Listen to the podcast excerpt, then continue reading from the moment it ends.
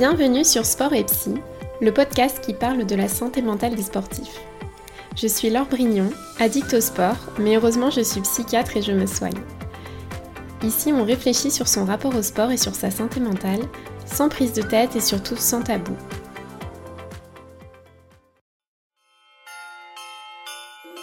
Vous êtes sur les Podmas de Sport et Psy.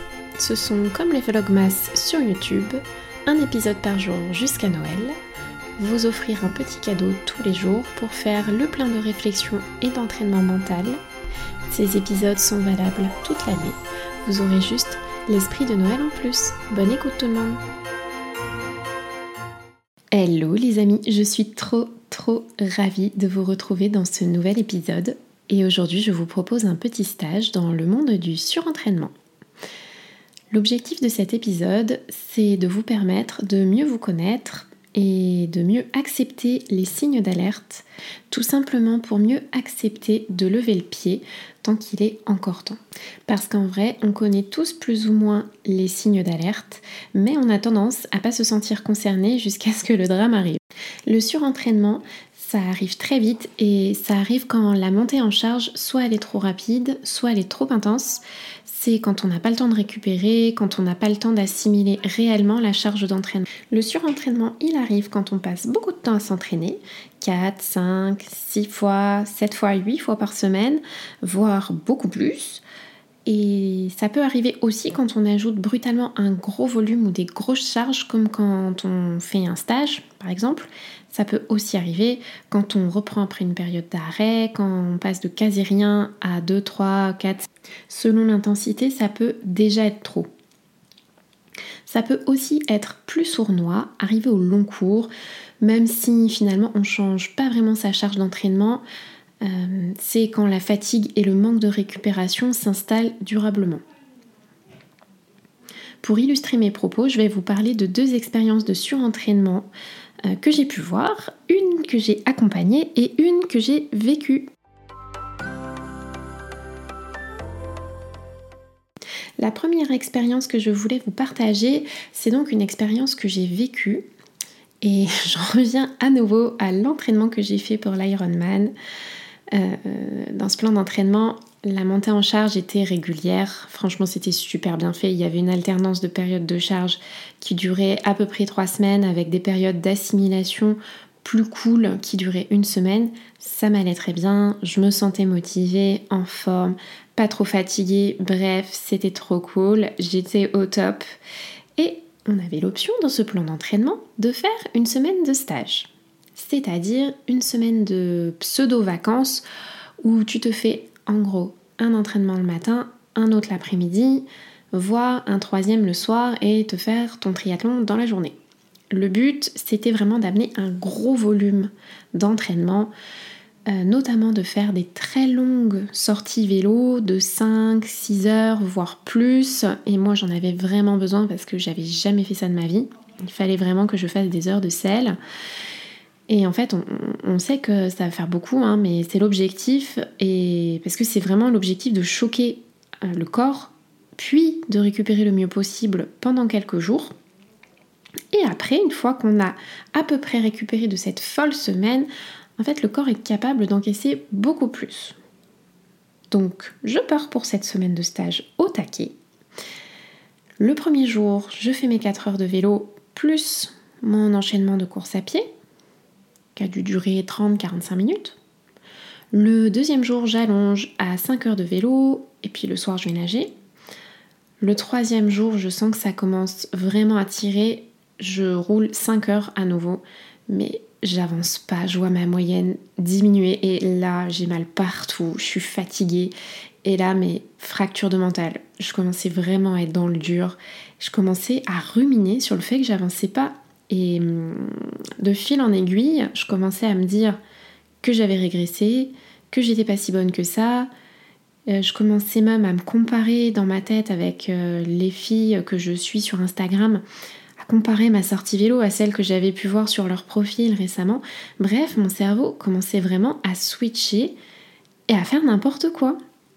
Ça paraît super facile euh, dit comme ça avec le recul, mais quand j'étais à l'intérieur, je, me rendais pas compte en fait et vraiment j'adhérais aux pensées que je pouvais avoir euh, et à cette idée que, mais que j'avais régressé et que j'étais nulle.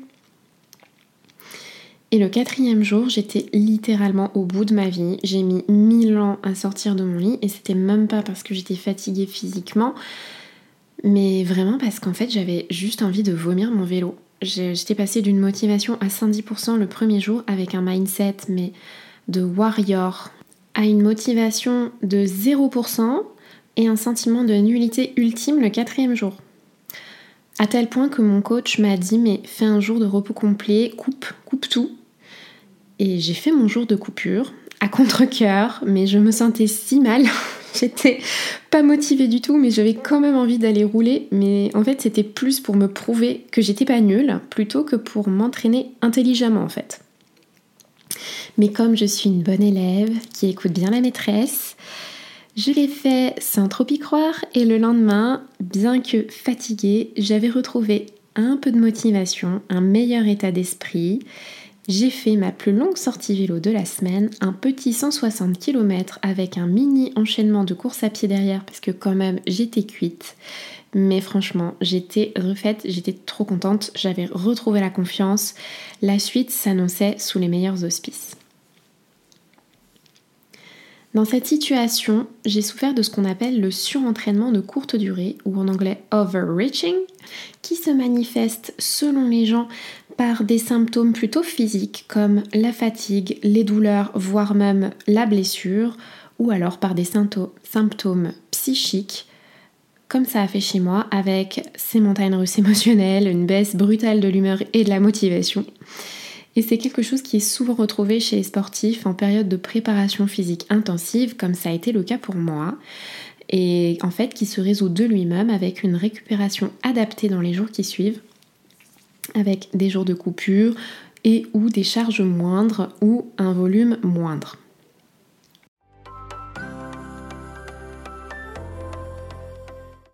La deuxième expérience dont je voulais vous parler, c'est une jeune femme que j'ai accompagnée, jeune femme qu'on va appeler, allez, Mirabelle. Je précise que les noms, âges et situations des personnes dont je parle sont modifiés, bien sûr. Donc, Mirabelle souffrait d'un surentraînement qui lui était plutôt sournois, qui était venu avec les années, sans trop faire de bruit, sans trop qu'elle s'en rende compte, mais en fait qui a eu des répercussions hyper lourdes. Donc Mirabelle, quand je la vois, elle a 35 ans, elle est coureuse de fond et elle s'est mise à la course à pied un petit peu avant l'âge de 30 ans bah, pour tout simplement se remettre au sport. Elle a fait les choses progressivement les deux premières années avec un petit 5 km, un petit 10 km, puis un semi. Elle commençait aussi à modifier un petit peu son alimentation parce qu'elle voulait perdre 2-3 kg afin de courir plus vite, ce qu'elle disait, de se sentir mieux. Puis les choses se sont accélérées. Elle a fait plusieurs marathons, elle s'est mise à l'ultra trail avec des 50, des 60, voire des 80 bornes. Et quand je l'ai rencontrée, même elle brillait sur un, je sais plus c'était combien, c'était euh, sur euh, une des courses de, l'ultra trail du Mont Blanc. Donc je crois que c'était la, celle qui fait 120 km, je me, je me rappelle plus du nom. Mais en fait, pendant ces périodes-là, elle était vraiment très contente. Elle s'était jamais sentie aussi en forme. Elle avait toujours suivi des plans d'entraînement, respecté les jours de repos de la semaine, etc.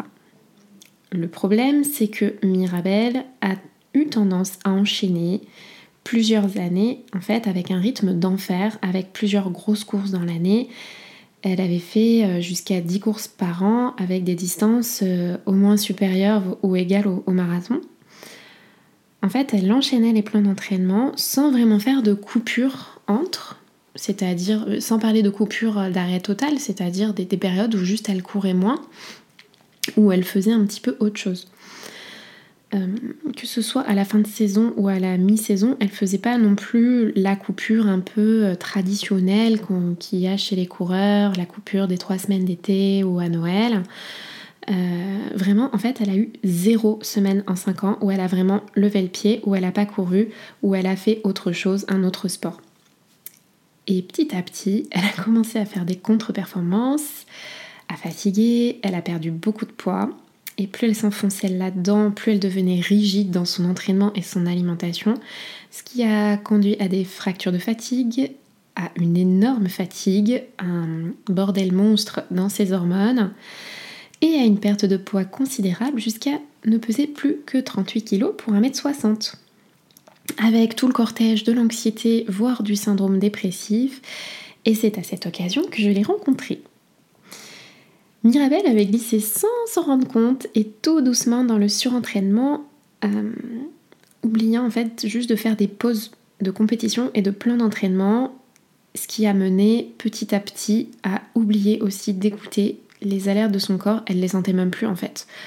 À force de de, de, pas les, de pas les observer, de pas les sentir, et juste de se dire on enchaîne, je suis bien, on enchaîne, on verra plus tard. Elle a, elle a pas vu, elle a pas ressenti vraiment la fatigue, le manque d'envie, les douleurs, même la perte de poids, c'est c'était quelque chose qui paraissait pas elle se sentait pas vraiment concernée en fait. Et même au contraire, elle était hyper angoissée de se voir régresser, parce que ça par contre c'était une réalité, et elle cherchait à aller toujours plus loin dans les entraînements et toujours plus loin dans le contrôle alimentaire, parce qu'en fait elle, avait peur qu'en levant le pied, euh, elle allait se sentir plus nulle que jamais. Et c'est à ce moment-là qu'on a pu identifier ensemble qu'une petite routine malsaine s'était vraiment installée sans qu'elle s'en rende compte. Petite routine malsaine qui avait un côté très rassurant, à tel point du coup que c'était hyper angoissant pour elle de lever le pied. La situation de Mirabelle s'appelle, elle, le surentraînement de longue durée ou overtraining, qui s'installe sournoisement sur plusieurs mois. Ce sont généralement des symptômes physiques qui vont attirer l'attention, comme euh, la baisse des performances, euh, les douleurs, les blessures, voire euh, les infections répétées. Si vous êtes malade toute l'année, posez-vous des questions. Une fatigue intense, bien sûr. pareil, si vous êtes fatigué tout le temps euh, et qu'il n'y a pas vraiment de choses qui peuvent expliquer cette fatigue intense autre que la pratique du sport, bah, posez-vous des questions. Et on peut retrouver aussi des symptômes psychiques comme la baisse de motivation, les montagnes russes émotionnelles, une baisse de morale, voire euh, dans le cas de Mirabelle, une dépression, des problèmes alimentaires. Euh, au début, ça peut être juste une petite baisse d'appétit ou une petite augmentation de l'appétit, mais à terme, ça peut vraiment virer hyperphagie, boulimie, ou orthorexie. On a aussi des troubles du sommeil avec euh, des insomnies. Et on peut aussi avoir une baisse de libido. Enfin voilà, tout un plaisir.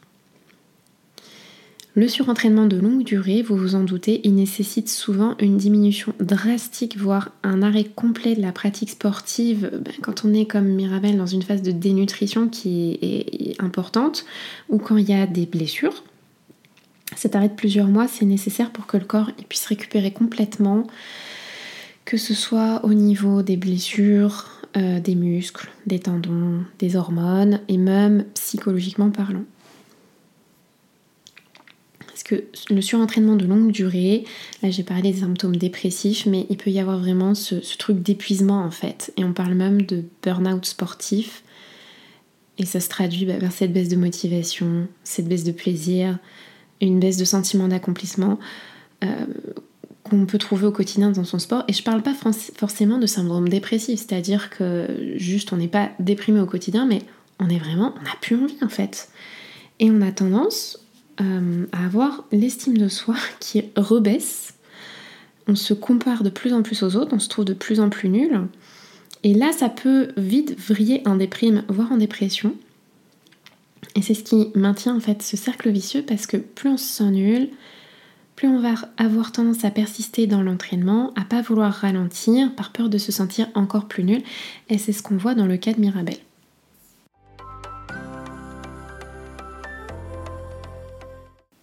On arrive à la fin de l'épisode, les amis. Donc, pour récapituler, le surentraînement peut arriver sans qu'on s'en rende compte.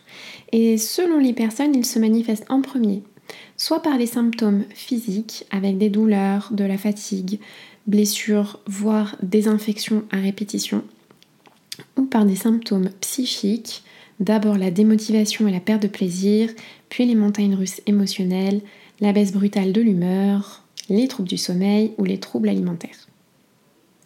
Le surentraînement peut être de courte durée, pendant quelques jours à quelques semaines, avec cette apparition assez brutale dans un moment d'entraînement plus intensif que d'habitude. Il va se résoudre de lui-même avec une récupération de quelques jours, mais récupération qu'il va falloir faire, je vous vois.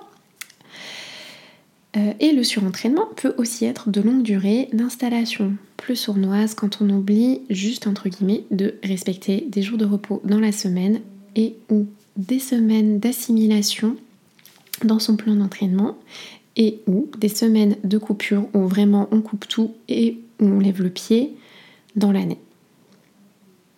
Je serais curieuse de savoir si vous vous reconnaissez dans une ou l'autre des expériences que je vous ai données ou si vous vous situez quelque part entre les deux. N'hésitez pas à venir me partager ça sur Instagram et je vous détaillerai dans un prochain épisode comment se mettre dans un bon état d'esprit pour bah, en fait mieux accepter d'adapter son entraînement, si on souffre de surentraînement sans pour autant tomber dans la dépression ou l'autodévalorisation ou l'effondrement de l'estime de soi. Merci, merci d'avoir écouté cet épisode, j'espère qu'il vous a plu. Je vous propose de prendre une ou deux respirations conscientes et de laisser de l'espace à ce que vous venez d'entendre. Si vous avez encore un peu de motivation, vous pouvez prendre quelques secondes pour voir les pensées et les ressentis qui vous viennent. Et notez dans un coin une chose importante que vous retenez pour vous dans cet épisode. Je vous laisse décanter avec ça les amis. N'hésitez pas à partager cet épisode à quelqu'un qui en aurait besoin, à vous abonner, à me couvrir d'étoiles sur votre application de podcast et à me rejoindre sur Instagram at doclorette. Je vous dis à très vite pour papoter de sport et de santé mentale. Bye tout le monde